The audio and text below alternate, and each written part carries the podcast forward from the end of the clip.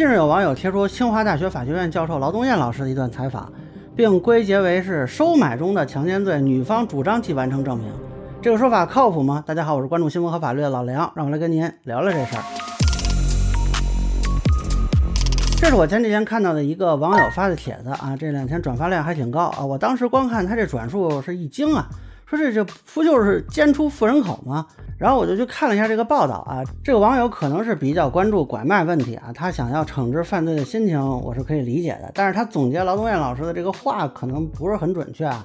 这个劳老师的原话呢是说，在能够确定这个女性是被收买的前提下，如果又强领了结婚证，或者双方育有子女。如果女方声称被强奸啊，我认为就可以认定强奸的事实存在。这个咱们从证据层面解读一下，首先是要证实是被收买啊。那么除了这个女性本人的口供啊，还得有收买的证据。咱们说最次啊，你也得有被告人啊这个本人的供述。呃，充分一点的证据呢，比如说人贩子的证词啊、交易的信息啊，包括有什么其他的旁证。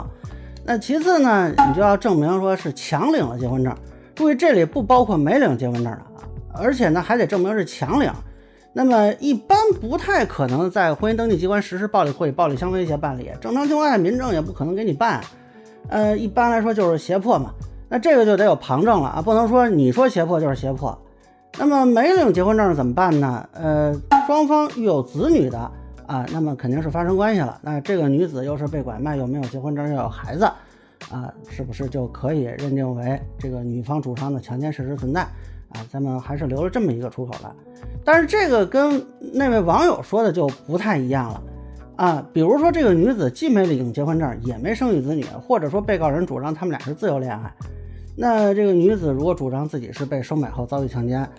啊，咱们按照劳东燕老师刚才的提法啊，这个还是不能单凭女方口供认定强奸事实存在的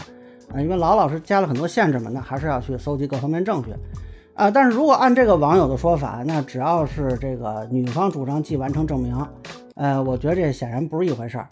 咱们从法理上说呢，这个刑法讲求疑罪从无，要从证据层面排除其他可能才能定一个人的罪。那老老师的提法呢，虽然确实是降低了论证拐卖案中强奸罪的认定证据的要求，但是由于有限的这个条件吧，我觉得符合疑罪从无的规则。而这位网友的总结呢，我不知道是，呃，他觉得这样简单粗暴说法比较好传播呢，还是他，呃，在总结的时候可能是文字的表达上不是很严谨。总之，他目前的这个表达，我觉得是不太符合疑罪从无规则的。而且我看了一下这个网友的论述啊，他是想借这个事儿，想表达一个观点，主张这个证明同居关系即可认定强奸，就连女方主张都不要了。好歹 老老实还有一个说女方主张强奸，那么认定强奸事实存在。你这个等于有点是说把这个女方当成呃未成年人或者无行为能力人。当然这个在现实中的可能性是存在的。咱们比如说那个丰县的那个事情啊，那个女的她已经精神可能是有问题了，那么她可能自己没有能力提出这种主张。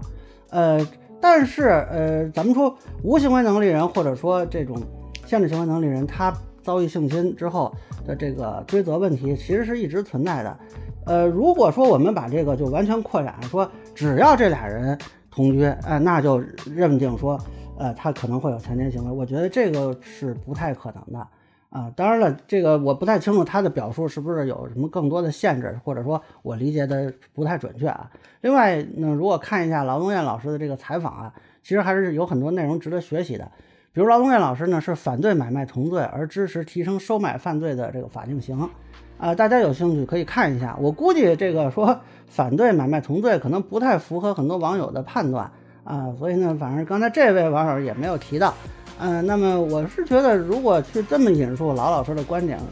似乎有断章取义之嫌啊！那么以上就是我对被拐卖妇女主张既定强奸这个说法的一个分析，个人浅见难免说了，也欢迎不同意的小伙伴在评论区、弹幕给我留言。如果你觉得我说的还有点意思，您可以关注我的账号老梁不郁闷，我会继续分享更多关于新闻和法律的观点。谢谢大家。